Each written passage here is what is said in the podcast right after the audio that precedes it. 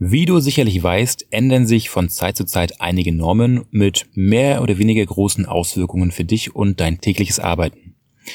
In den letzten Jahren hat sich allerdings einiges bei der Norm für die Positionstolerierung getan, mit meiner Meinung nach gravierenden Auswirkungen für die Praxis. Und das ist somit das Thema der heutigen Episode. Willkommen bei Form und Lage, dem Technik-Podcast für den Sondermaschinenbau. Mein Name ist Steffen Beutler. Wie schon erwähnt, hat sich äh, genauer gesagt im Jahre 2018, November 2018, eine Norm geändert, und zwar die DIN EN ISO 5458, welche früher unter der Bezeichnung Positionstolerierung bekannt war. Und zwar hat sich diese Norm geändert, was auch schon der Name sagt, äh, in den Namen, und zwar in die Bezeichnung Elementgruppen und kombinierte geometrische Spezifikationen. Ja, genau, diese Bezeichnung sagt gleich alles und man weiß ganz genau, woran man ist. Aber Scherz beiseite. Ja, in der Norm haben sich, äh, hat sich einiges getan. Und zwar ist es so, dass wir ähm, zum einen neue Symbol erhalten haben. Das eine Symbol ist das sogenannte SIM-Symbol für simultane Toleranzzonen. Damit ist es möglich, dass wir verschiedene Gruppen von Geometrieelementen zusammen zueinander tolerieren. Über ein sogenanntes SIM-Symbol. Soweit so gut. Näher möchte ich darauf auch nicht eingehen. Aber auf der anderen Seite haben wir dort noch neue äh, Regeln erhalten. Und zwar für abhängige und unabhängige Elementgruppenspezifikationen.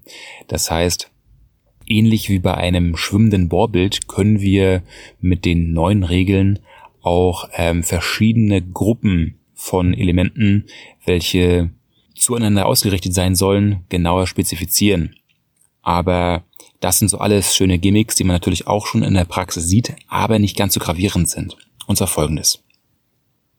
Du wirst wahrscheinlich das öftere Mal vor der Herausforderung stehen, verschiedene Geometrieelemente zueinander auszurichten. Sei es äh, mehrere Bohrungen zueinander, beziehungsweise äh, ein Lochkreis, der korrekt symmetrisch ausgerichtet ist, beziehungsweise toleriert wird. Und das macht man in der Regel dadurch, indem man eine Positionstolerierung in einem Toleranzrahmen einsetzt und entsprechend die Anzahl der Elemente dort mit einträgt, also meistens oben drüber oder davor. Und dann gelten oder galten bis vor kurzem, bis zum November 2018, ähm, galt dieser Toleranzrahmen für alle gleichermaßen und alle waren abhängig voneinander gemeinsam toleriert. Ja, seit allerdings November 2018 ist es so, dass die Geometrieelemente in einem solchen Zusammenhang, welche über einen einzigen Toleranzrahmen spezifiziert werden, ohne weitere Symbole separat zu betrachten sind.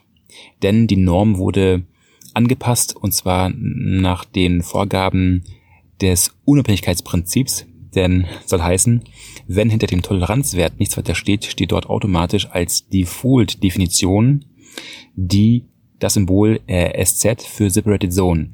Das heißt, wenn wir beispielsweise Bohrungen auf einem Teilkreis haben und somit einen Lochkreis definieren möchten, heißt es automatisch erst einmal, dass zwar alle Toleranzzylinder für Bohrungen auf einem Teilkreis liegen müssen, aber die radialen Abstände zueinander sind damit nicht spezifiziert. Das müssen wir entweder separat über ein TET-Maß machen, genauer gesagt über einen TET-Winkel, oder wir benötigen ein neues Symbol. Was heißt neu? Es ist eigentlich ein etwas älteres Symbol, aber es muss in diesem Fall neuerweise eingetragen werden, und zwar das Symbol CZ für äh, Combined Zone, gemeinsame Toleranzzone. Damit ist sichergestellt, dass die Geometrieelemente, welche wir über eine Positionstoleranz tolerieren, auch gemeinsam ähm, toleriert werden, so dass sie auch zusammenhängend betrachtet werden, also mit einer gemeinsamen Toleranzzone. Und vergessen wir also dieses CZ, haben wir automatisch in dem Toleranzrahmen einer SZ stehen, also für Separated Zone, und damit haben wir auch gleichzeitig eine andere Bedeutung. Das heißt, die Geometrieelemente sind nicht mehr zusammenhängend zu betrachten, sondern einzeln für sich, also separat.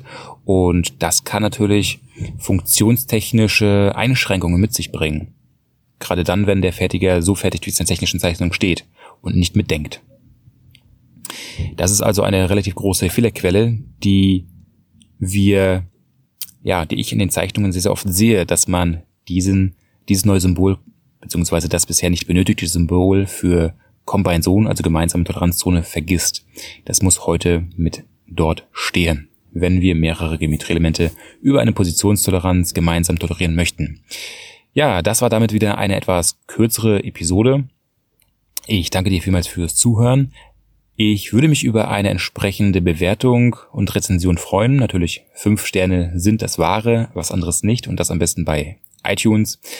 Ansonsten wünsche ich dir viel Spaß und mach was draus.